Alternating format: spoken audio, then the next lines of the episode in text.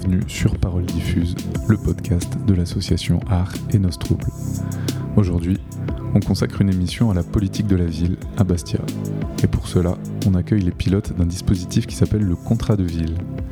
Alors, on a autour de la table Laureline Roux, déléguée du préfet dans les quartiers prioritaires, et Marie-Hélène Julie, chef de projet cohésion sociale à la ville de Bastia. Bonjour. Bonjour. Bienvenue. Alors, on aurait aussi dû recevoir une personne de la communauté d'agglomération de Bastia, mais malheureusement, elle n'a pas pu se libérer et elle s'en excuse. Alors, le contrat de ville, bah, c'est un dispositif qui permet de financer des actions pour améliorer les conditions de vie des habitants dans les quartiers prioritaires. Et ça vise à réduire les inégalités au sein d'un territoire donné. Est-ce que vous pouvez nous apporter quelques, quelques précisions sur, sur ce dispositif?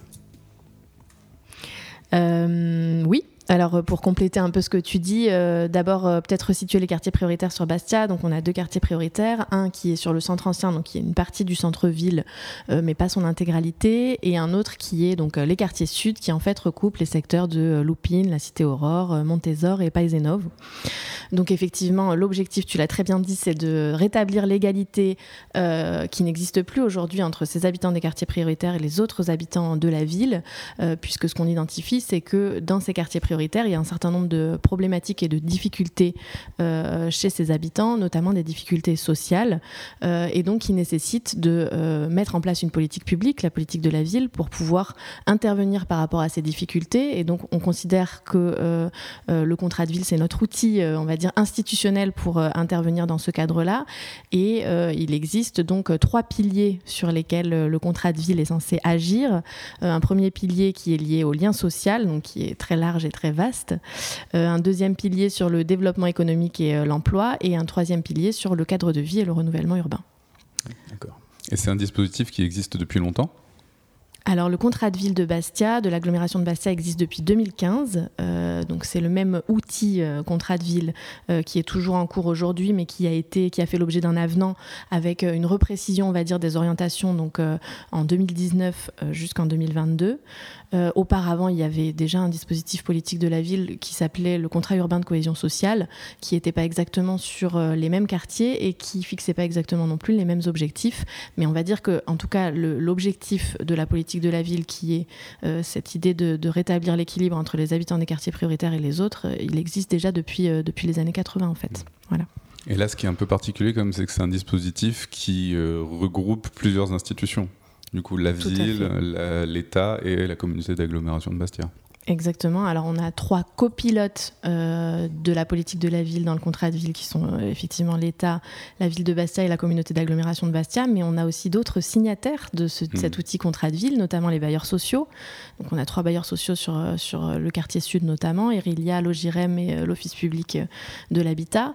on a également d'autres signataires, hein, comme par exemple un représentant du ministère de la Justice, la Caisse des dépôts et consignations, le Pôle emploi, la mission locale voilà, et un certain nombre de partenaires qui sont acteurs de ce contrat de ville parce que en fait, nous, euh, les trois institutions citées, on est copilotes, mais euh, bien évidemment, la politique de la ville euh, entraîne d'autres acteurs et d'autres partenaires qui, sans lesquels on ne peut rien faire et sans lesquels on ne peut pas agir sur, sur cet objectif qu'on s'est fixé.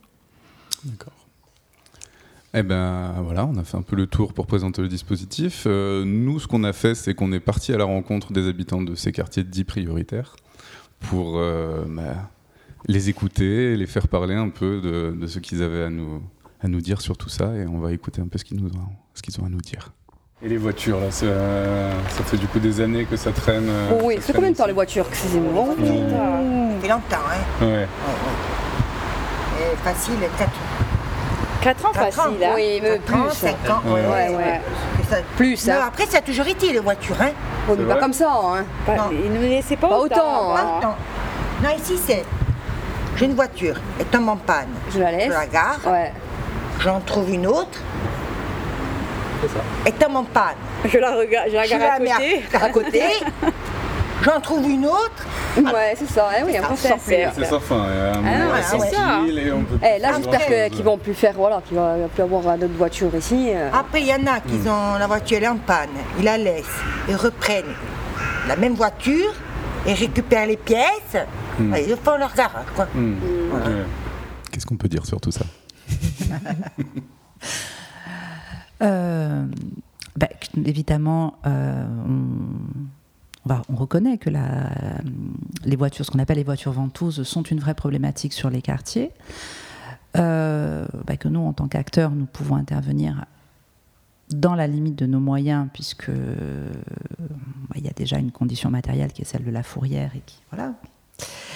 Euh, après notre travail en tant que, pilote du contrat de ville, c'est euh, c'est aussi un travail en amont, c'est-à-dire vraiment d'interroger le processus qui amène à la voiture ventouse et de voir comment on peut, avec les habitants et avec les acteurs locaux euh, de terrain, trouver des remédiations qui vont éviter qu'on en arrive au stade de la voiture ventouse, parce que cette voiture, un jour, elle a roulé, donc, et elle a répondu à un besoin. Donc, qu'est-ce qui s'est passé? Quel est le moment Quel est le le, seuil de rupture? Et euh, comment on peut intervenir en amont pour que, euh, parce que la voiture ventouse, c'est un, c'est un problème d'espace public, ça peut être un problème de sécurité, c'est un, problème, c'est un, c'est un désagrément très important pour les habitants, mais c'est aussi un poids pour le propriétaire, parce qu'au fond, lui, il a quand même euh, un bien dont il ne sait que faire. Donc cette problématique-là, voilà.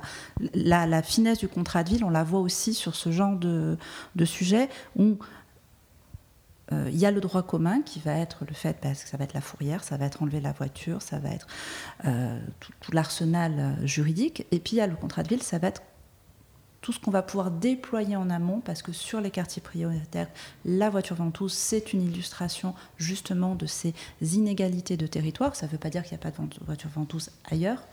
Euh, l'autre, euh, le, pendant aussi de cela, c'est que finalement, parce qu'il y a ces inégalités sur les territoires et que nous sommes, en tant que pouvoir public, euh, tenus de mener une action concertée, poussée, ça nous amène aussi euh, finalement, en nous appuyant sur les forces de, ces territoires, à innover au service de la totalité du territoire. Et c'est aussi une image que l'on que l'on n'a pas forcément souvent, mais c'est des quartiers prioritaires partent aussi des, hum, des démarches, des, dispositifs, des modes de fonctionnement qui sont innovants euh, et qui vont après concerner tout le territoire. Ils ne sont pas ils ne sont pas systématiquement en retard, ils sont parfois aussi beaucoup en avance. On continue? Il y, a, beaucoup d'habitants qui ont plusieurs voitures aussi. C'est ça aussi. Il y en a deux, trois, quatre, c'est pour ça aussi. Après, euh, depuis l'association Heureusement, oui, heureusement, ceux qui venaient au loto là. Ouh là là, vous oui. Non, non, non, laisse tomber. Hein. On avait une association de personnes âgées qui venaient jouer au loto. Ben, ils nous prenaient toutes les places. Elles étaient méchantes. Ouais, c'est vrai. Et en plus, elles nous disaient c'est nous qu'on paye les impôts, c'est nous qu'on paye votre parking. Aïe, aïe, aïe. Aujourd'hui, euh, bon, comme on dit, c'est dommage que pas tous les locaux euh, soient loués pour euh, des nouveaux commerces. Mais au final, on se dit que quand il y aura encore plus de commerçants, ça va être encore plus compliqué de, s'arrêter pour faire ces petites courses, quoi. Parce que quand vous allez chez le coiffeur, vous faites pas vous n'allez pas chez le coiffeur en 40 minutes. quand vous allez vous allez au bar, euh, boire un coup, prendre votre temps, c'est compliqué euh, de rester, de se chronométrer à, 40 minutes. Donc peut-être que, et je pense que du côté du Prado aussi, je pense qu'il y a quand même une carence en place de parking.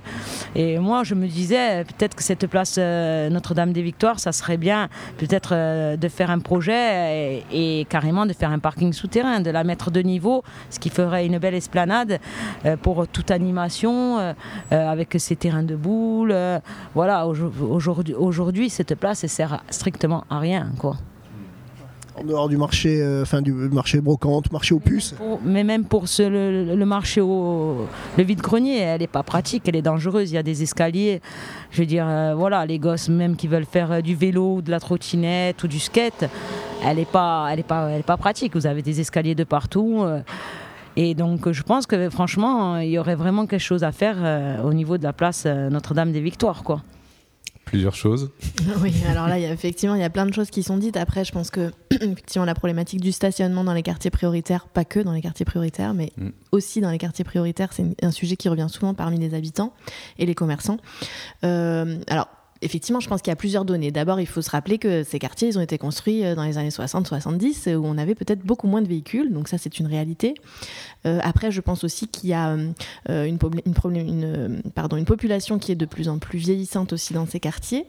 et puis, il y a aussi des habitudes comportementales qui sont liées à la pratique de la voiture sur Bastia et sur la Corse en général, qui sont quand même effectivement, qui viennent avoir un rôle hein, finalement par rapport à cette problématique-là. Euh, aujourd'hui, ce qu'on constate, c'est que les gens ils veulent une place de parking, mais surtout la plus proche possible de l'endroit où ils vont, que ce mmh. soit leur domicile ou le commerce. Euh, il me semble que par rapport à la place Pape, on a quand même juste derrière la place Pape, un parking devant l'école euh, Charles-André. Euh, il y a un parking à l'Albourg qui est euh, à côté.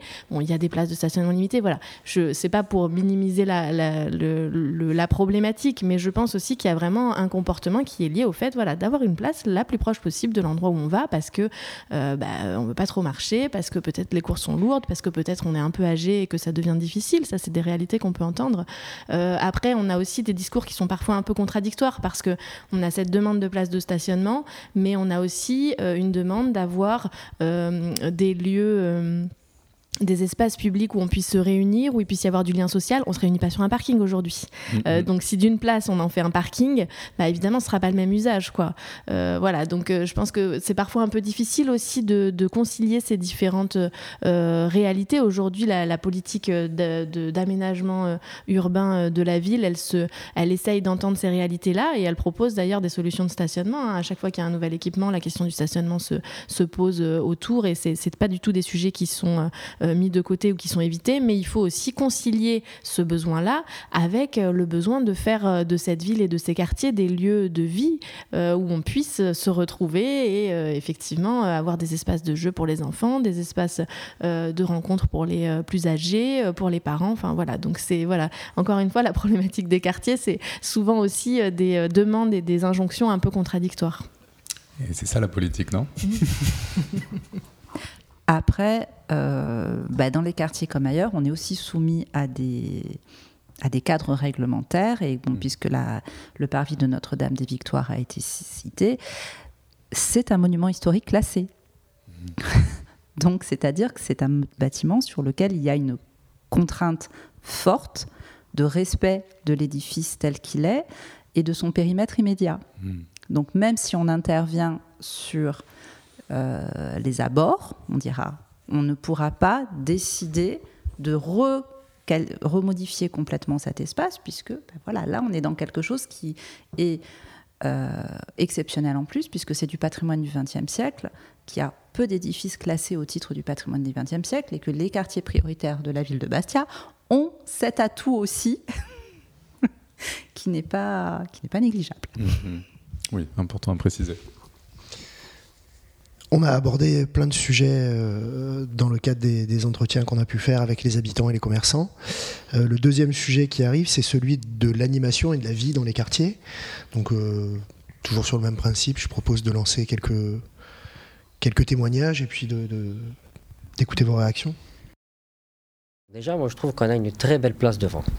Faire beaucoup d'animation dessus, des petits marchés, qu'on puisse arriver à attirer du monde des petits concerts, des animations pendant les vacances scolaires, pendant tout ce qu'il y a, on pourrait faire quelque chose de bien, je pense. Il y a les, il y a les puces qui se trouvent euh, à Notre-Dame des Victoires, mais pourquoi pas les mettre ici? Mm. Ça amènerait du monde, ça ferait vivre un peu cette place. Parce que c'est vrai que des fois, le samedi, surtout le samedi, il y a des moments où c'est mort. Et, et puis après, il n'y a pas de vie.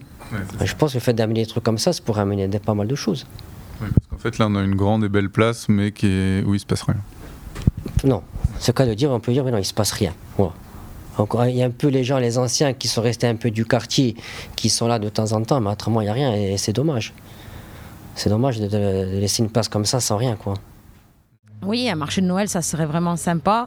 Je veux dire, euh, donc, euh, je ne sais pas s'il faudrait le faire, par exemple, un marché de Noël un peu avant celui du centre-ville, quoi, pour pas croiser les deux peut-être. Euh, et ça, c'est vrai que parce qu'on s'est rendu compte en fait quand il y a eu le, Covid qu'il n'y avait pas le marché, le marché sur, euh, sur la place du marché. Et on s'est rendu compte que les gens, en fait, justement, ils restaient dans leur quartier. Quoi. C'est une année où nous, je trouve qu'on a mieux travaillé. Quoi. Ah ouais On a mieux travaillé, carrément, oui. Donc euh, je pense que c'est bien, il faut animer le centre-ville hein, de Bastia. Attention, hein, c'est parce que je ne dis pas qu'il faut. Mais je pense que. Des, des autres, évidemment. Voilà, je pense que sur les quartiers sud aussi, je pense qu'il y a vraiment un truc à faire, réfléchir euh, avec la mairie, les associations et faire des animations. Alors peut-être des animations euh, de Noël plus ciblées pour les enfants, avec euh, à côté de ça des marchés, des, manèges, j'en sais rien, mais peut-être faire un, truc plus ciblé dans ce sens-là, quoi, qui ramènerait du monde sur les quartiers sud. On n'est pas assez nombreux pour faire de belles animations, quoi. Il faudrait vraiment faire une association un peu plus grand, grande. Euh, qui regroupe vraiment tous les quartiers sud avec faire des animations un jour Claude Pape, puis un jour Place du Commerce, un jour euh, euh, côté Bazanaise. Voilà. Euh, pour vraiment faire circuler les gens dans le quartier, faire mieux se connaître chaque quartier, parce que chaque quartier est différent quand même. nous, nous, là, place Claude Pape, on ne sait pas ce qui se passe, par exemple, là-bas au Prado. On ne sait pas ce qui se passe forcément rue Gaffour parce que bon, c'est fait en sorte que, enfin, le quartier est fait en sorte que qu'on n'est pas au courant, quoi. Parce que c'est loin, enfin loin et c'est pas loin en fait. Ouais, ça c'est quelque chose qui est pas mal ressorti, l'animation des quartiers et même effectivement le lien entre les différents quartiers. Ouais, tout à fait. Alors c'est vrai que hum, sur le quartier sud notamment. Hein, on dit c'est le quartier prioritaire quartier sud, mais en fait on sait très bien qu'il y a différents quartiers. Alors notamment parce qu'il y a aussi une configuration, on va dire euh, topographique, euh, qui fait que bah, quand on est à Paisano, on est en haut, et puis quand on est à Loupine, on est en bas, et euh, la circulation entre les deux est pas forcément fluide. En fait, on a un peu bah, Montésor qui est de l'autre côté de la route. Hein. On a Paisano qui est en haut, et puis après on a la cité des arbres des Monts des Lacs et la cité Aurore et Loupine qui sont plutôt en bas, et où en fait il y a des vies de sous-quartiers, enfin sous-quartiers c'est pas le bon terme, mais de, micro-quartiers dans le quartier. Euh, c'est assez intéressant ce qu'elle dit, euh, cette personne, par rapport à l'idée d'avoir euh, une association globale. Aujourd'hui, nous, ce qu'on constate en tant que copilote du contrat de ville, c'est qu'on a des associations qui interviennent chacune sur un des micro-quartiers. Mais on n'a pas une association globale qui intervient sur le quartier sud, par exemple. cette dynamique-là, elle n'existe pas aujourd'hui. Alors pourquoi elle n'existe pas? Bah, Parce que personne s'en est saisi peut-être, ou alors ça a été fait, ça n'a pas fonctionné, ça je sais pas, j'ai pas l'historique de, quelque chose comme ça qui aurait pu exister avant. Euh, en tout cas, euh, je pense que nous, en tant que copilote, par rapport à ce besoin qui émerge, notre positionnement, ça serait de dire, euh, nous, on est là pour soutenir les initiatives qui se, qui se mettent en place. si à un moment donné, il y a une union des commerçants ou une association des habitants et des commerçants, ou quelle que soit l'instance et l'entité, qui nous propose un projet qui viendrait répondre à un besoin qui est identifié, partagé et, globalement ressenti, bah, ok, nous, on y va. On est tout à fait pour pouvoir soutenir ces initiatives, trouver les financements nécessaires pour les mettre en place et, euh, et, mettre en place ces actions-là. Sur la question du marché de Noël, effectivement, tous les ans, il y a un marché de Noël qui est mis en place par le centre social de Paisenov au niveau de Paiseno. Je suis pas sûre que effectivement euh, les habitants euh, de Loupine et de la cité Aurore montent euh, pour le marché de Noël. C'est peut-être pas ce type de marché de Noël qu'ils voudraient organiser non plus, mais pourquoi pas d'autres initiatives, pourquoi pas les coordonner et les articuler, pourquoi pas différentes réponses aussi par rapport à cette, cette, ce, ce besoin-là. juste par rapport à la place PAP, c'est vrai que ce qui est dit, c'est qu'il n'y a pas d'animation. Alors, on va quand même aussi euh, dire qu'il euh, y a des structures et des associations qui proposent des animations ponctuelles. Euh, bah, je pense à ANT sur l'opération Quartier d'été il y a deux ans. je pense au festival Zone Libre qui voilà, vont ponctuellement effectivement proposer des événements sur ces territoires-là. Aujourd'hui, ce qu'on constate, c'est que les habitants les investissent très peu alors peut-être que c'est pas ça qu'ils souhaitent, euh, peut-être que c'est pas ce type d'animation, peut-être qu'on est un peu décalé par rapport à, à leur attente, à leurs besoins, euh, à leurs appétences. Mais euh, voilà, il y a aussi cette réalité-là quand même, quoi. C'est que parfois on met en place des choses et on voit que bah, finalement les habitants les investissent pas. Alors pour quelles raisons Il faudrait peut-être qu'on aille creuser un peu plus loin, mais. Alors, notre difficulté, elle vient aussi de ça, c'est-à-dire que notre travail, c'est de construire quelque chose au service des habitants. Et le premier niveau, c'est d'avoir justement cette expression de la parole des habitants, non pas de mhm. la parole individuelle, mais de la parole globale des besoins du quartier, tels que les ressentent les gens qui, euh, qui y vivent, qui y travaillent, qui, qui sont amenés à le fréquenter, parce que bon, ça, c'est aussi protéiforme, hein, la vie d'un quartier. Aujourd'hui, sur le contrat de ville, nous lançons un appel à manifestation d'intérêt, un appel à projet, auquel répondent des, euh, des associations qui euh, sont des associations, le plus souvent, qui sont des associations de terrain, au contact avec les habitants. Mais nous avons aussi des équipements qui sont des maisons de quartier, qui sont des lieux vraiment à l'écoute des paroles des habitants, qui sont des lieux, le, rôle, le, le point de départ, voilà, c'est d'être un lieu pour les habitants, des quartiers prioritaires. Il y en a une à côté du boulodrome, il y en a une en face du musée avec des équipes dédiées à cette écoute et à ce justement euh, pour après que nous pilotes nous puissions euh, accompagner les porteurs de projets dans la construction de leurs projets en regard de ces besoins ou euh, bah, trouver des solutions qui soient peut-être autres mais ce premier niveau voilà il est là c'est de il faut que les gens s'expriment, vraiment. Hum, hum, hum. Et sincèrement. Thématique suivante? Allez, on continue. Donc on est sur euh, la démocratie participative, précisément la parole des, des, habitants, euh, les logiques de comité de quartier, fonctionnement, euh, dysfonctionnement. On va écouter trois ou quatre interventions. Ça, il y avait plus ça avant dans, dans la rue droite? Alors, tout avait disparu. Est-ce que ça peut revenir? Euh, Je suis pour. Comment le faire revenir? Je ne le sais pas. Euh, en tous les cas, on sent bien que les gens sont euh, prêts à, s'exprimer. Même si certains peuvent être un, peu sévères, mais ça fait partie du jeu. Il faut, il faut entendre tout le monde, y compris ceux qui se, disent ouais, c'est des bêtises, c'est de ceci ou c'est de cela ou alors ceux qui tournent, qui tournent le sujet à la dérision, il faut les entendre aussi. Hmm. Dans le lot, il y a tout. C'est ça l'expression populaire. Alors, je serais pour un changement, mais un changement populaire. Il ne faut pas que ça soit pris en compte par euh, une, vue idéologique. Hein. Il faut que ça, soit, que ça reste sociétal. Et vous, vous seriez prêt à passer du temps euh, dans des réunions pour penser l'amélioration du quartier? Ah, Je suis, je suis pour euh, faire des rencontres euh, ou des réunions, comme vous dites. Mais, de toute façon, étant retraité, je suis quelqu'un qui peut être assez disponible. Hmm. Et je suppose que je n'anticiperai pas pour les autres, mais beaucoup de gens sont à peu près comme moi, même s'ils sont différents, bien sûr. Hmm. Qu'est-ce qui manque selon vous dans votre quartier? Ah C'est large. Hein. oui, c'est très très large. Ben, je pense qu'il manque ce qui manque ailleurs. Une certaine forme de. Ben, soit les gens apprennent à être solidaires et n'ont pas recours aux instances administratives en place et ils sont autonomes, soit ils ne sont pas autonomes et, au mieux ou au pire ils se, retournent vers, vers, vers la, mairie ou vers les instances. Ils font rien, ils font rien, mais il faut commencer par faire. Exemple, le comité de quartier qui a voulu faire des choses, il ne fonctionne pas. Pourtant, c'est des gens du quartier. Il ne fonctionne pas parce que les, gens confondent. Euh, alors, ils confondent leur intérêt personnel, qui est souvent enfin, leur intérêt personnel, qui n'est pas toujours philanthrope d'ailleurs, et, voilà, et l'intérêt de, de, de, de euh, l'association. Les gens ne sont pas très associatifs. Euh, maison de quartier, ça vous dit quelque chose? Non? Non, honnêtement, non. Je sais pas. Dites-moi, c'est quoi Je sais pas. Bah, une, maison de quartier, c'est finalement une, institution, on va dire comme ça, un lieu plus exactement, euh, qui participe complètement à l'animation et à la vie du quartier. Donc qui est, là pour euh, recevoir des idées, proposer des idées, les, coordonner on va dire, pour que, pour ces idées euh, puissent exister. Il euh, y a, y a, euh, la Maison des Quartiers Sud, vous en avez jamais entendu parler?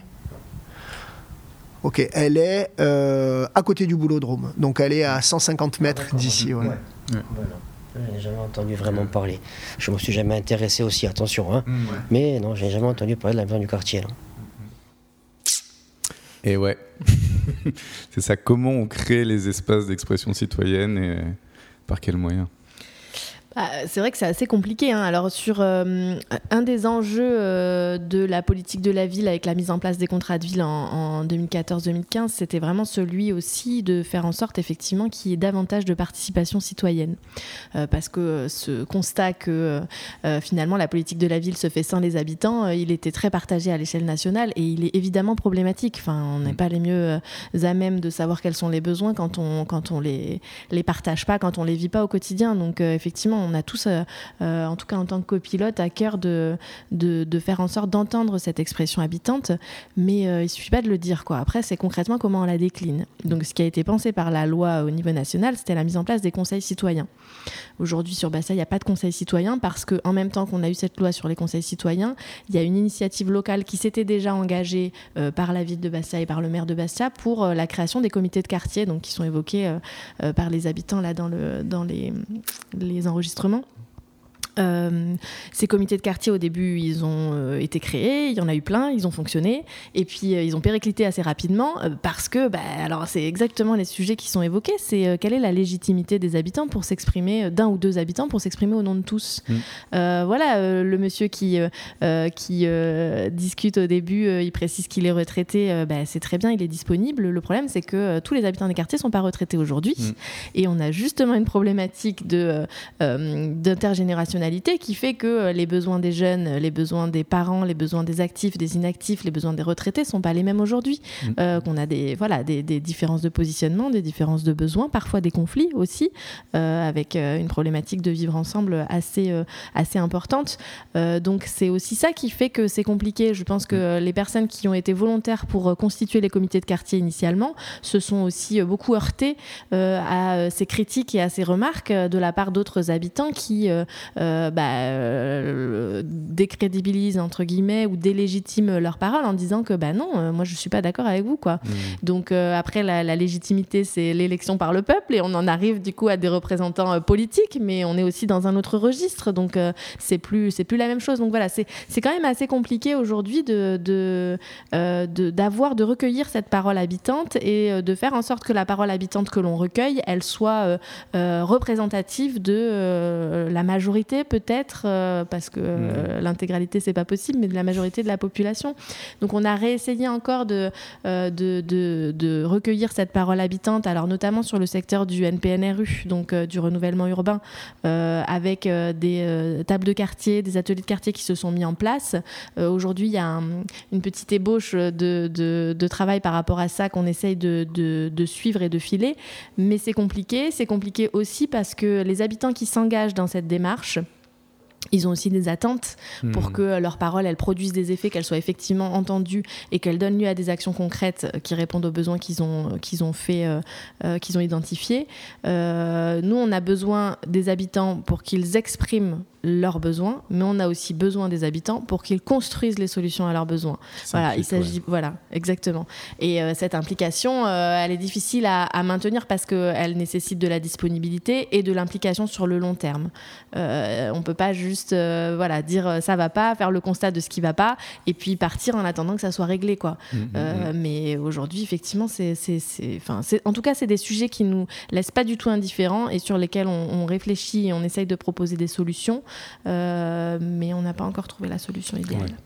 Et on, y travaille aussi par patchwork, c'est-à-dire faute de solution idéale. Et eh bien, dès qu'on a une fenêtre d'expression des habitants ou de proposition des habitants, mais c'est un sujet dont on s'empare et que, et que l'on va travailler en y associant le plus possible les habitants ou leurs relais, parce que ce sont aussi par exemple les adultes relais qui sont mmh. des, des, des âges, enfin des,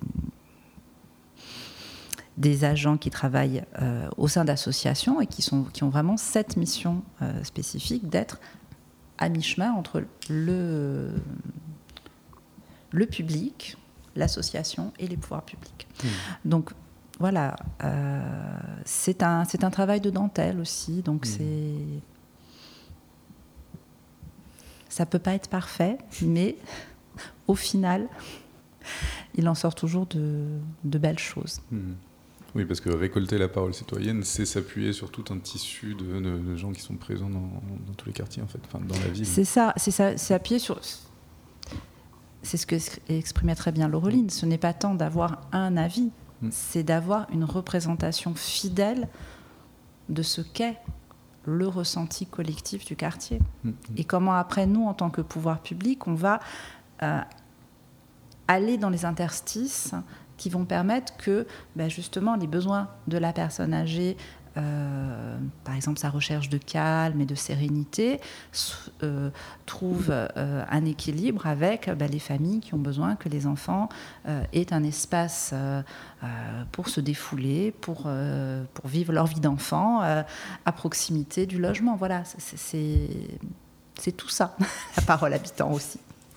Et c'est vrai que ce qu'on constate aussi comme difficulté, alors à l'échelle nationale, mais qui se mm. vérifie euh, aussi évidemment ici, euh, c'est que euh, quand on essaye de voilà, faire s'exprimer les habitants et de recueillir leurs besoins, on va quand même avoir une typologie de, de public qui est plus habitué à cette prise de parole, qui va être très régulièrement sur le devant de la scène, mmh. et d'autres, notamment les plus précaires, euh, qui vont être mmh. systématiquement derrière. Et voilà, l'idée, c'est aussi l'enjeu, enfin en tout cas pour nous, en tant que copilote, là encore, l'enjeu, c'est vraiment de ne pas oublier ces problématiques-là et ces mmh. publics-là qui n'ont pas l'habitude, qui n'ont pas forcément euh, envie, euh, qui se sentent pas légitimes, qui se sentent en difficulté, qui trouvent pas leur place, en tout cas dans ces espaces d'expression de, la parole habitante. Pour autant, ils existent, ils sont là, ils ont des besoins qui sont pas forcément les mêmes que les autres, et il faut absolument qu'on puisse y répondre aussi, quoi. Très bien. Autre chose On enchaîne Thématique suivante, ouais. Allez. On est sur euh, la question de l'aménagement. Et euh, qu'est-ce que c'est quoi les endroits où vous aimez bien euh, traîner ici à, à Loupine les endroits qui vous plaisent? Bah, En général, je traîne au boudrome parce que je joue au boule. Autrement, bon, je promène le long de la Guyane, je fais la marche trois fois par semaine, j'aime bien aussi. Voilà. Et qu'est-ce que vous aimeriez bien voir de nouveau d'apparaître ici? Rien. Franchement, rien de spécial. Je trouve que c'est bien comme ça, ouais. Vous trouvez qu'il n'y a, rien qui manque? Oh, non. Peut-être euh, couvrir, euh, fermer le bout de Rome pour l'hiver. Ouais. Voilà, ça, ça serait pas mal. Mais bon, ça c'est un projet qui devait être fait, mais apparemment il n'a pas été fait. Voilà. Après, comme je vous disais tout à l'heure, ce qui manque ici, c'est un petit parc. Ouais. pour les enfants. Il, y est, mais bon. C'est surtout les, jeunes, les grands qui, vont et qui font, Même les chiens, ils vont qui, font le bordel. Et qui... Qu'est-ce qui, qui, manque selon vous dans, le quartier? Euh, Je l'ai dit, euh, c'est des lieux de rencontre, qui soient commerciaux, d'animation, de et même culturel, c'est-à-dire que peut-être qu'il faut un peu plus de investir les gens dans les représentations de, théâtre, de cinéma, mais qui, interprètent le sujet. Hein. Mm. C'est ça qu'il faudrait faire, des, occasions et des lieux de rencontre pour faire des échanges, des échanges euh, de ce que les uns et les autres peuvent ressentir. Hein. Mm. Un besoin d'exprimer le ressenti. Voilà. Et qu'est-ce que vous pensez de l'aménagement urbain de votre quartier? Qu'il y a eu récemment Alors là, c'est la magie. C'est la magie parce que le Vieux-Port euh, et les quartiers euh, attenants, euh, c'est vraiment la magie. Moi, j'ai été très, très, très satisfait de voir ce qui a été fait. c'est pas suffisant, mais le plus gros, c'est-à-dire les assainissements, les ravalements de façades, l'amélioration de l'habitat, tout ça, c'est très, très bien. Ça, c'est très, très bien mais c'était un, c'était un, besoin qui, était, euh, qui, qui, prenait du retard. Ça fait, ça fait 50 ans qu'on a du retard. Dans, dans l'idée, euh, les politiques euh, de la ville sont censées nous aider à faire société. Est-ce que vous pensez qu'il y a des, il y a des choses à leur souffler pour, pour faire société? Eh bien écoutez, j'ai voté pour ça. Vous n'avez qu'à voir la gestion des ordures, vous apercevez qu'il n'y a pas d'associés. Voilà, tout simplement. Alors pourquoi? Il doit y avoir des raisons multiples, mais n'empêche que euh, euh, moi j'ai d'autres expériences, ou d'autres exemples, pardon, du continent. Par exemple, une ville comme Oyoul, euh, je ne sais pas quelle est la mairie d'Oyoul, je ne connais pas du tout, mais j'y allais souvent parce que j'avais des amis. Dans les petits quartiers, il y avait toujours en bas d'un immeuble ou de deux immeubles des caves réservées aux ordures qui était géré par une personne qui était là au quotidien, toute la journée. Il fait, toute la journée. Il allait manger, il se reposait et tout. Mais il était là, il travaillait le matin et l'après-midi. C'était nickel, il n'y avait pas un rat dans les trucs, c'était impeccable. Là, je ne sais pas. Là, ça traînait dans la rue, je ne comprends pas. Ou alors, je comprends trop. Le laisser aller ou la chagole, ça part de la gentillesse et ça arrive à la lâcheté rapidement. Hein. Voilà, ça navigue entre les deux. Voilà, donc après les gens, ah, moi ça on la voit chômer, bon bref, d'éternel débat dans la comédie humaine au sens négatif du terme. Donc là, il y aurait des choses à faire à ce niveau-là, sur les déchets. Oui, j'ai voté pour, mais je n'en vois pas l'évolution. Vous parliez d'évolution, j'ai voté pour régler entre autres le problème de la gestion des déchets. Je n'en vois, pas, vois pas la différence. Tant au niveau de la ville qu'au niveau des discussions, euh, faut-il un incinérateur, faut-il ceci On enfouit, mais on va enfouir jusqu'à quand? C'est une île, hein Maintenant, si le projet, c'est de faire vivre les Corses sur une grande décharge publique, là, on est sur le chemin. Là, on est sur le chemin. Beaucoup de choses, encore une fois. Euh, bah, on va aller du, plus petit au plus large, puisque finalement c'est aussi ça la force de, la politique de la ville, c'est de mmh. partir du, du, pied d'immeuble pour aller jusqu'à, jusqu'au quartier dans sa globalité. Euh, bah, la gestion des déchets, c'est une problématique à part entière de la politique de la ville, c'est-à-dire que dans le cadre de la politique de la ville, on a ce qu'on appelle la gestion urbaine et sociale de proximité, où c'est une démarche partenariale justement qui, fait, qui part de constats de terrain et qui cherche des solutions qu'on construites. Donc sur la question des déchets, on a notamment mis en place une cellule qui, euh, qui est en train de travailler un diagnostic sur les quartiers des, des points noirs, des lieux où systématiquement il y a, euh, on constate des dysfonctionnements, d'analyser les raisons de ce dysfonctionnement et de voir quelles solutions conjointes on peut envisager.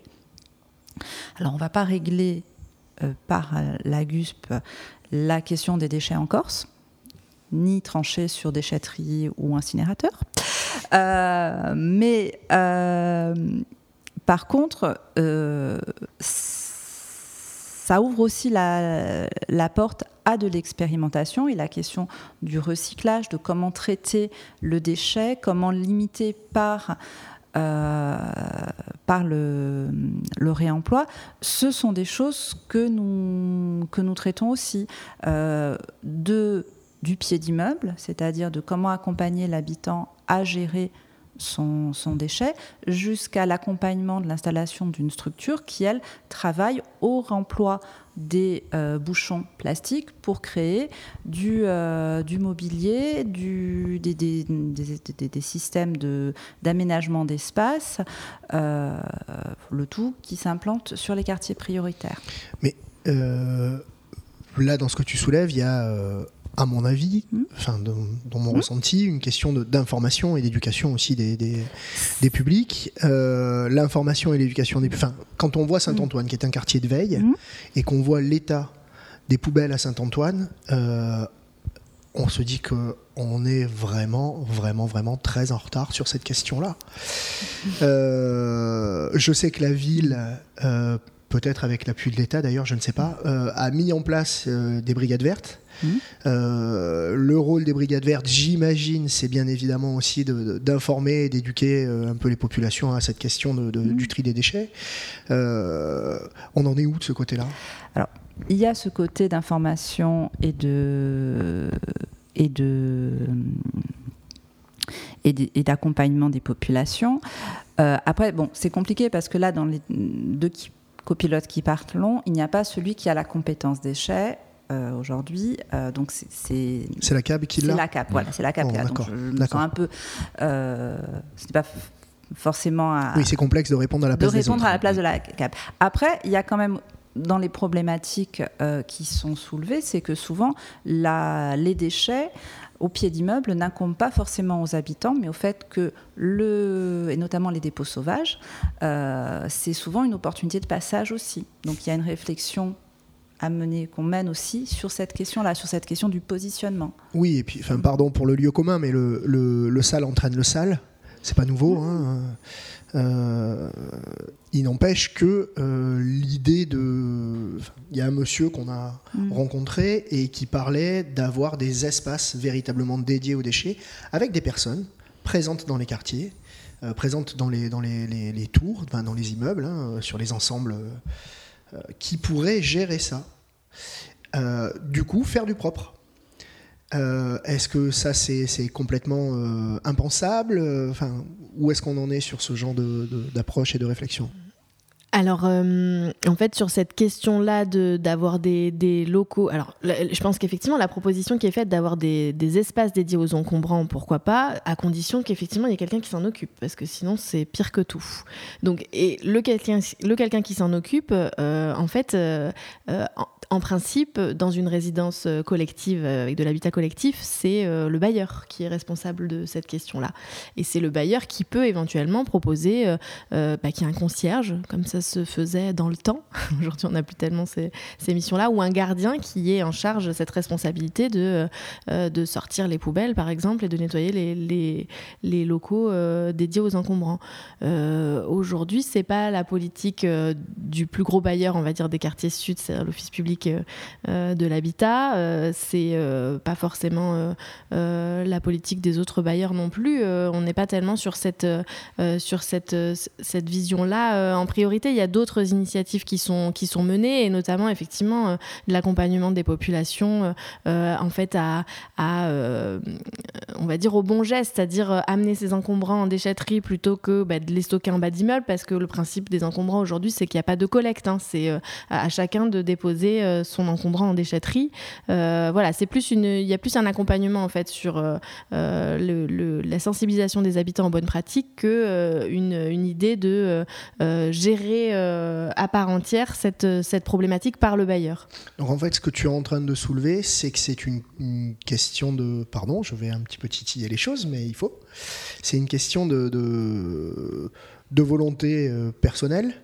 Est-ce que les les pilotes ou les copilotes du contrat de ville n'ont pas un, moyen euh, d'inflexion justement sur euh, la création d'un dispositif. Je pense à un dispositif comme les SIC, Sociétés coopératives d'intérêt collectif, mmh. qui regroupent finalement euh, plusieurs personnes morales qui, à travers des intérêts personnels, celui de la gestion de la crise des déchets, se mettent en commun sur un collectif pour créer cette, société qui qui euh, pourrait euh, proposer un service euh, comme celui-ci. Bah, enfin, alors, ok. Je... non, c'est pas, enfin, c'est pas aujourd'hui une initiative qui est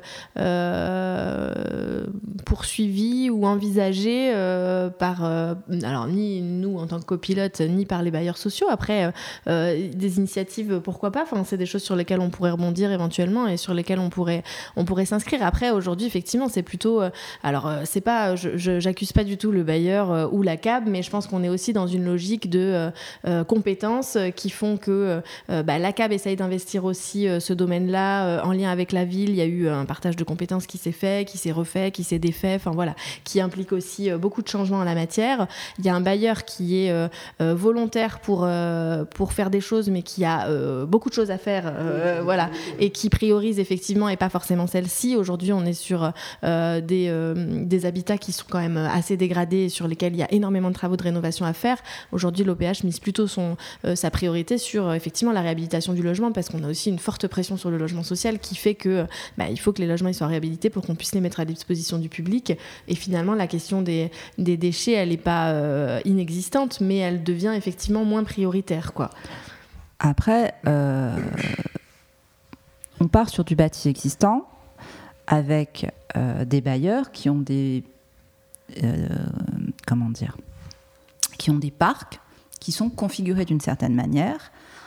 Aujourd'hui, on fonctionne avec les moyens du jour, c'est-à-dire les, les, équipements dont disposent les services publics de collecte, et euh, avec une troisième problématique qui est comment on accède du lieu de dépôt, enfin comment le véhicule de collecte accède au lieu de dépôt.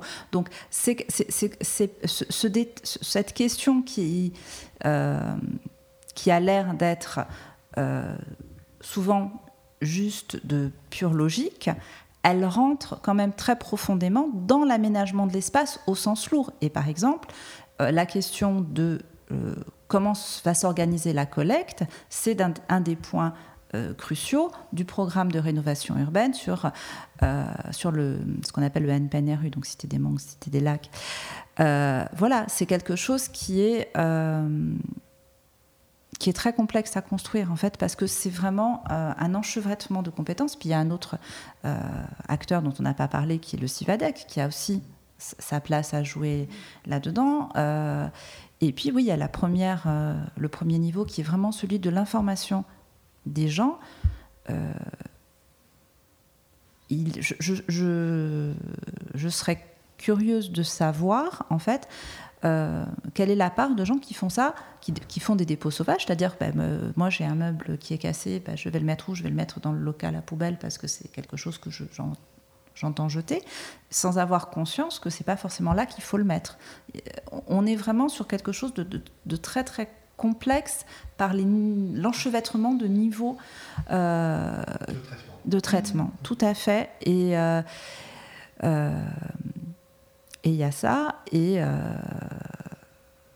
et c'est pas quelque chose qui va se solutionner vite, mais par contre, c'est vrai que euh, là encore, c'est sur les quartiers prioritaires que l'on mène une action concertée qui après va rejaillir sur l'ensemble de la ville. Parce que le problème des encombrants, le problème de la saleté, le problème des dépôts, on le retrouve de manière très équilibré pour le coup, je trouve en tant qu'habitante, sur tout le territoire.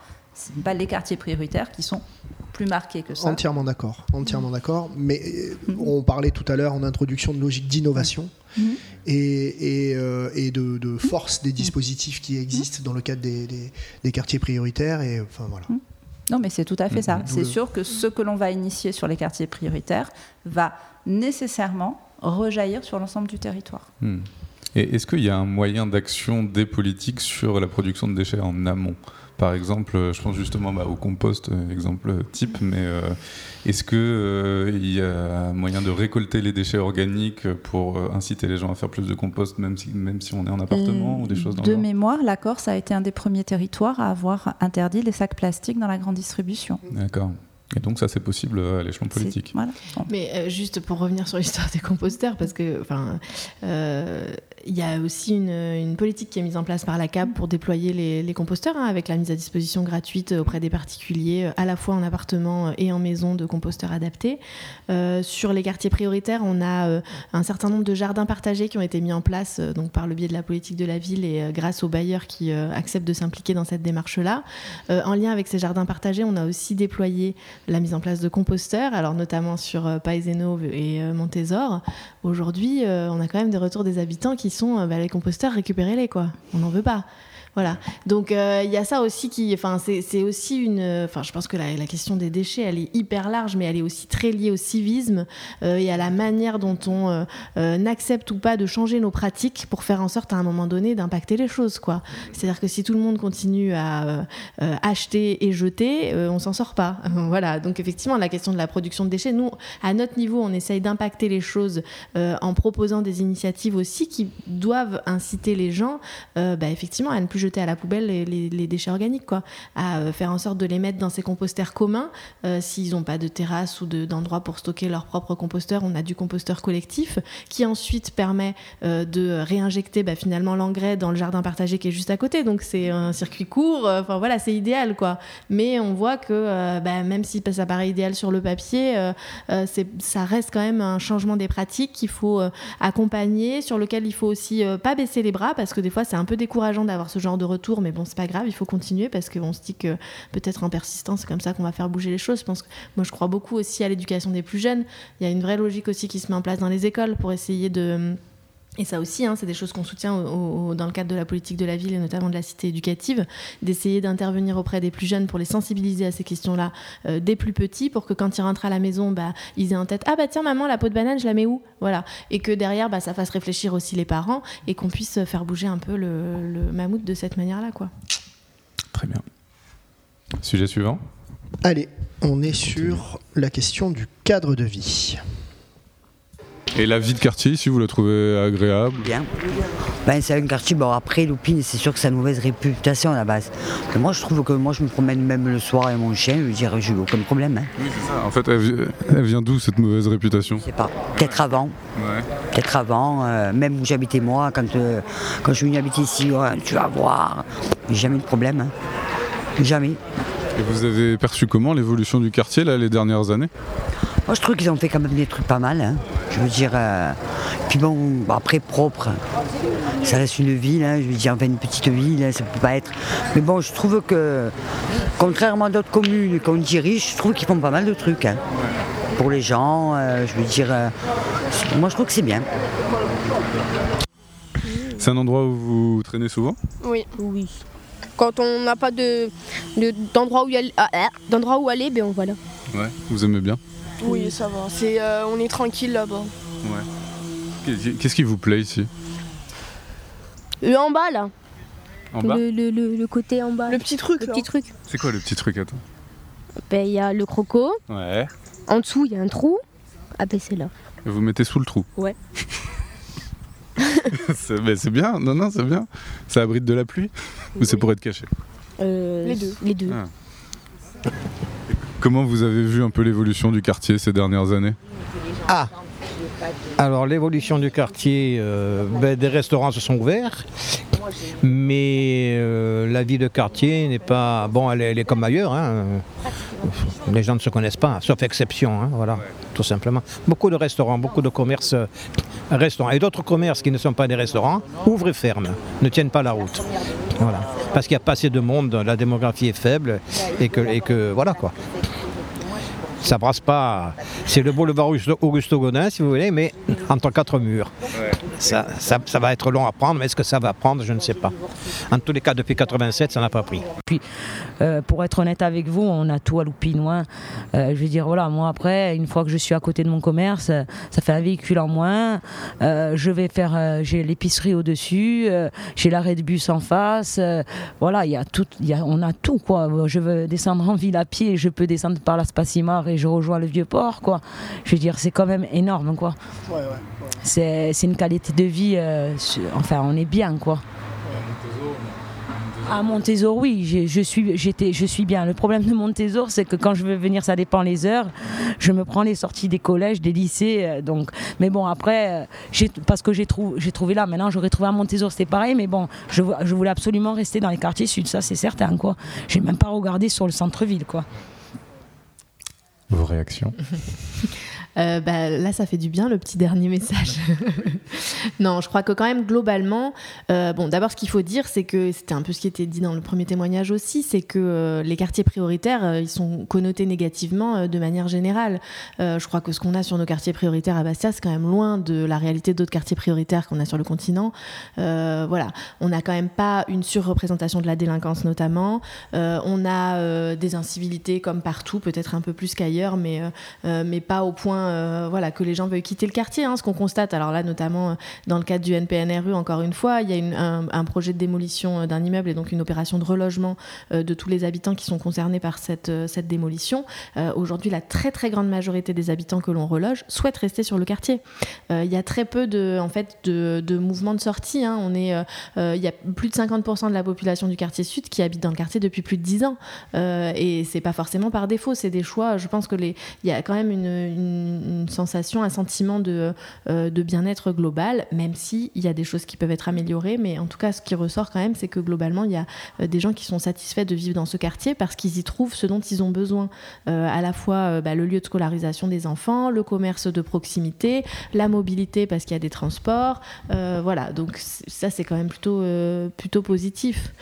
Après, euh, sur, euh, sur euh, j'aime beaucoup le témoignage des jeunes. Alors, petite parenthèse par rapport à ça, là, je trouve que c'est aussi une illustration de. On aura beau construire les équipements qu'on veut. À un moment donné, c'est les habitants qui choisissent leur lieu de vie et les endroits où ils ont envie d'être.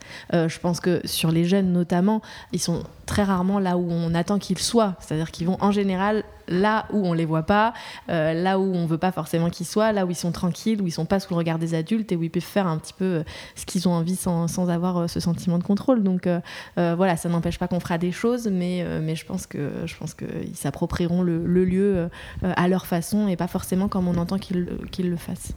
Sujet suivant Allez. On est sur le lien social. Vous êtes là depuis quand? Euh, moi, je suis là, petite, elle a. t'as raison, ça fait 9 ans, moi. 9 ans. Non, on est bien sinon, c'est. euh, Toi, ça fait combien Toi, ça fait 22 ans. Moi, 22 ans. 22 ans. Ça fait comme un village. Ouais. Moi, je- ça fait 22 ans que j'habite ici et euh, j'ai habité à la Grande Barre Ok. à l'époque. Bonsoir. Après, bon, c'est vrai que c'est plus pareil, c'est plus comme avant. Mais euh, non, on est bien. Pourquoi c'est plus comme avant? C'était comment avant Les gens, la convivialité, hein, ouais, c'était... C'est vrai, avant les gens, ils se mélangeaient, on se mélangeait. euh. Bon, bah, après, ça, c'est partout pareil maintenant, hein, c'est Oui. plus... euh, Mais vous avez senti que ça a changé ça Il y a pas de, il y a un truc entre tous les voisins, genre un repas qui se fait Non. tous les voisins pas Non, ça, non, du pas tout, non. Chacun pour Ouais. soi. Ouais, à part pour nous, parce que voilà, on On trop. côtoie, Voilà. on a des enfants en commun et euh, Non, dès sinon, voilà, là, on chaque- s'est toujours côtoyé. Ouais, hein. sinon chacun pour soi. hein. On fait Oui, c'est plus comme avant, c'est vrai. voilà. Ouais. Que là, moi, euh, il y a une nou, celle qui est venue chez moi, en face de chez moi. Elle ne dit, elle dit pas bonjour. Bonjour. Elle. Au respect, même pas ça, mais ils ont même plus de respect, bon, c'est vrai. elle est hein. réservée, d'accord. Mais bonjour. Oui. C'est du deuxième, pareil.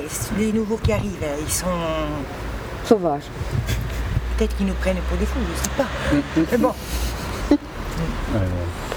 Vous savez, mon trésor, vous sortez dehors, qu'il fasse soleil ou pas soleil, vous trouvez personne pour discuter. Personne à Montezor. Il y a du monde, il n'y a personne. Lorsque vous voyez qu'il y a, pour la Noël, il n'y a plus de gosses dehors. dehors. Qu'avant, on jouait avec, euh, comment on dit, comment, comment- comment on dit avant en, Corse, en, en- en français Euh, On jouait au, pi- au, au pierrette, là, le machin qu'il y avait là. On jouait au, au- les machins de, de vélo, là. on enlevait le rayon et on jouait avec ça. avant. Ah, vous avez pas senti de changement ces dernières années sur euh, le rapport euh, les uns aux autres? Non. Non. Parce que les gens, soit de ma génération, en référence leur enfance la, société n'était pas la même. Les gens jouaient dans la rue, ça ne gênait pas, euh, ça ne gênait personne que les enfants jouent, par exemple, dans la rue. Là, euh, euh, d'abord, il n'y a plus presque plus d'enfants. Et non, là, c'est compliqué. quoi. Les gens se sont isolés. Mais ça, c'est le système qui fait ça. hein. Enfin, le système et la personnalité des individus, bien entendu. Voilà. Et euh, vous connaissiez l'association Leia, vous en faites partie? Moi, oui, ça fait trois ans. Ça fait trois ans? Et moi, non. Et toi, non? Et qu'est-ce que tu fais avec Leia? Elle est avec moi. Sinon, elle s'emmerde. Donc voilà. Et vous faites quoi? T'en fais souvent des chantiers comme ça? Euh, je l'ai construit, le croco. Mais non. Si. Ah, il y a... alors c'était quand? Euh, je sais pas, ça fait longtemps. 4-5 ans, non? J'ai entendu ça. Ouais, grave, je pense. T'as construit le croco? Ouais. Alors t'as fait... T'as fait comment? T'as coulé le béton pour mettre les poteaux Non, non, j'ai mis juste les bois. Ah, t'as mis les bois. Ouais. Plus de choses, même c'était beaucoup plus, euh, on va dire, village. Enfin, tout le monde se connaissait. Là, ça s'est un peu éparpillé. Même au niveau des, des commerçants, il y avait plus de commerce. Enfin, Mais alors c'est dû à quoi? C'est dû à quoi? Tu- Tu fais le, tu fais l'aller-retour? Je veux faire. C'est dû à quoi le fait que ça, que ça s'éparpille, comme, comme, comme vous disiez? Est-ce que c'est dû à hum, est-ce que les, les familles s'en vont? Est-ce que euh, que c'est dû au fait qu'on ait rasé des bâtiments et qu'on ait construit autre chose? À quoi c'est dû en fait ça? Je pense un peu à tout ça, ben, le fait que les, grandes barres sont tombées, l'évolution de tout. C'est vrai que la, la place, elle a changé. Ça n'a plus rien à voir que ce qu'il y avait il y que 20 ans, 40 ans en arrière. Ça a changé, ça s'est plus ouvert. Et après, il y a tout qui change. hein. Comme les mentalités sont en train de changer, euh, ça change là aussi, malheureusement. hein. On peut pas... Ça c'est plus ouvert. C'est devenu plus ouvert. Mais avant, c'était quand même, on va dire, euh, entre guillemets, un peu plus, plus intime, un peu plus familier. Il y avait un parking qui était fermé. Ça faisait une belle place euh, de commerce comparé à ce qu'il y a maintenant. Enfin, moi, je trouve que c'était un, un peu mieux avant. Moi, moi je trouve que. Maintenant, c'est beau. On va dire que le quartier, il est beau. C'est, on va dire, entre guillemets, c'est. Ça, a bien évolué, attention, mais ça nous a fait perdre pas mal de choses, je trouve. On va dire que c'était un peu plus familier avant. La question du lien social, elle est revenue beaucoup, beaucoup, beaucoup. Et là, c'est vrai qu'en tant que politique, comment on fait? Vaste question. Bah, enfin, c'est compliqué, hein, le lien social, ça se décrète pas, hein, clairement. Euh, je pense qu'après, il y a plusieurs choses. Bon, on est sur une tendance globale de la société hein, qui est de plus en plus individualiste, on va pas revenir là-dessus. Euh, je pense que c'est quelque chose qu'on retrouve partout et qu'on retrouve aussi dans les quartiers. Euh, je pense qu'il y a eu une évolution aussi de la composition du quartier, clairement. Euh, au début, euh, dans les années 60, euh, l'habitat collectif, c'était un peu le Graal. hein, euh, Mm. Les toilettes et la salle de bain dans l'appartement, euh, on n'avait pas ça en centre ancien. On n'avait pas l'eau courante. Voilà. Donc, euh, donc il y a beaucoup de familles en fait qui se sont installées euh, dans ces quartiers-là mm. avec des enfants, euh, qui ont vécu cette accession au logement comme presque une promotion sociale. Aujourd'hui, c'est plus du tout le cas, donc c'est plus non plus les mêmes populations. on est sur un peu plus de d'ouverture, c'est-à-dire à la fois des gens qui arrivent du continent ou de l'étranger et qui investissent le quartier comme premier lieu d'accueil dans la ville. Euh, parce que c'est là qu'on trouve euh, le logement social. Euh, donc avec des gens aussi qui sont parfois dans des situations sociales dégradées, complexes, euh, qui font que euh, bah, finalement c'est toutes ces personnes qui se retrouvent au même endroit hein, avec euh, ce cumul de difficultés qui font que c'est pas toujours simple de vivre ensemble. je pense qu'il y a aussi de plus en plus hein, quand même là aussi dans notre société ce décalage qui peut exister entre ceux qui sont là depuis avant et puis les nouveaux qui arrivent. je crois que les, gens disaient bah, peut-être qu'ils nous regardent bizarrement et ils nous prennent pour des fous. Bah oui, mais qu'est-ce qu'on fait pour aller vers l'autre en fait? Mmh. C'est aussi là une question de comportement individuel. Je pense qu'il y a euh, évidemment les pouvoirs publics qui peuvent, proposer euh, ces lieux et ces euh, instances et ces, et ces temps d'échange, mais je crois qu'il faut aussi à un moment donné s'interroger soi sur sa propre manière d'être vis-à-vis de l'autre. Hein, c'est compliqué. en tout cas, sur le contrat de ville, ce qu'on peut dire, c'est que je l'ai dit en introduction, hein, le lien social, c'est un pilier euh, euh, du contrat de ville. C'est aussi une catégorie fourre-tout où on trouve beaucoup de choses. Euh, il y a aussi aujourd'hui sur les, deux quartiers prioritaires des associations qui investissent ce champ-là et qui proposent des temps d'échange à la fois autour d'activités de loisirs, d'activités de, sportives et qui proposent à la fois des, des, actions pour les plus jeunes, mais aussi pour les parents avec leurs enfants ou pour les parents sans leurs enfants ou pour les seniors et également des actions intergénérationnelles, euh, bah, c'est pas toujours des actions qui trouvent leur public aujourd'hui. Hmm. Alors là encore, hein, on n'est peut-être pas euh, sur la, la, bonne réponse, on n'est peut-être euh, pas sur, euh, sur le, les attentes des habitants précisément, mais, mais nous, on est tout à fait à l'écoute des initiatives qui pourraient se proposer, y compris celles qui viendraient d'habitants. Euh, sans passer par des associations si c'est euh, leur souhait et de pouvoir euh, bah, réfléchir aux choses autrement. Et après, sur, ce lien social et sur cette convivialité, il y a aussi un facteur récent qui a quand même marqué une vraie rupture, qui est la crise sanitaire sachant que nous avons une typologie de quartier prioritaire qui n'est pas forcément la, typologie la plus courante, puisque nous sommes sur des, populations euh, souvent du troisième âge, euh, et donc qui ont pris la, la, crise de plein fouet, et qui, euh, et qui ont vu un. Comment dire Il y a eu quand même avec la crise sanitaire un inversement des valeurs. C'est-à-dire, jusqu'à la crise, la convivialité avait une valeur positive. Avec la crise, elle est devenue dangereuse.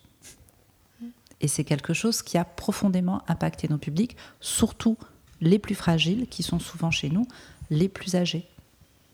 Et donc qui, euh, qui aujourd'hui euh, nous amène à devoir reconstruire, et notamment les associations, tout ce travail de euh, se retrouver tout simplement pour un simple moment de convivialité. Comment on le fait sereinement? Et donc là, on est vraiment dans un enjeu de société extrêmement profond. Et qui ne va pas se régler en deux, en deux jours. On est d'accord. Mm. Alors la dernière thématique, c'est donc celle du civisme.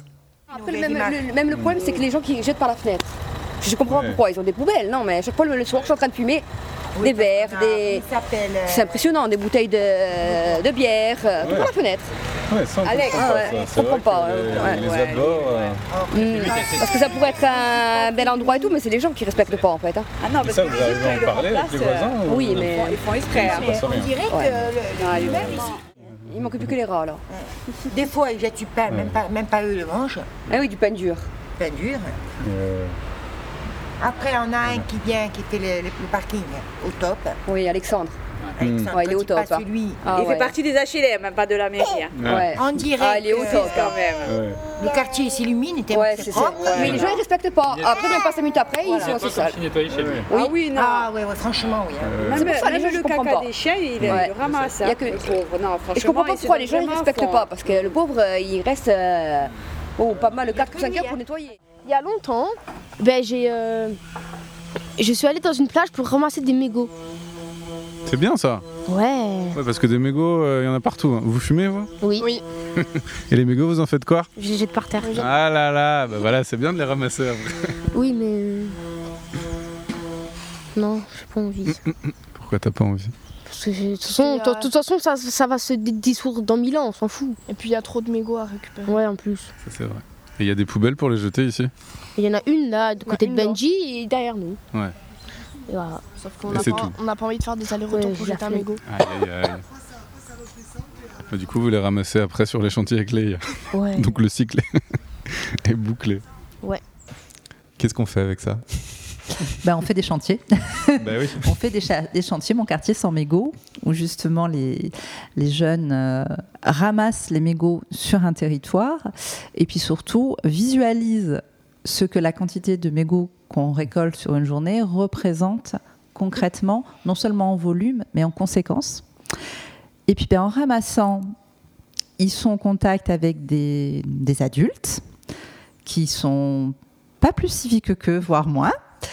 Et il y a une petite inversion des valeurs qui se fait, enfin des rôles en tout cas, où ce sont les, jeunes qui sont en situation de, de, montrer comment bien faire euh, aux adultes. Et, euh, bah, ça, ça a un effet profond quand même, on se dit, sur un, sur un ado. Quand, quand un, un acte va changer, son, va, faire, va, faire va le faire passer de, de celui qui écoute à celui qui explique, ça, ça devrait la- l'amener à vraiment s'approprier la valeur qui en découle. Donc voilà, c'est du travail, euh, c'est du travail du quotidien, tout à fait. Mais c'est un travail euh, qui peut pas être complètement déconnecté du reste de la société. C'est pas, pas Mhm. le travail, c'est pas la politique de la ville dans les quartiers prioritaires qui va euh, régler la question des mégots. Et puis la question des mégots, comme celle des déchets, comme celle du lien social, elle n'est pas que dans les quartiers prioritaires, elle est partout. C'est juste que les quartiers prioritaires, euh, on a la possibilité de mettre en place des actions plus concertées, plus poussées, euh, parce que ce sont aussi des, des populations qui, euh, qui ont moins accès à un certain nombre de choses, d'informations, de réflexes, qui sont parfois euh, dans des situations sociales complexes qui font que ben, même jeter un mégot, c'est un acte Mhm. compliqué à reconstruire. hein. Donc voilà. Mais c'est vrai que c'est compliqué de. Quelle légitimité a la ville à euh, venir euh, éduquer au civisme les habitants C'est ça qui est compliqué.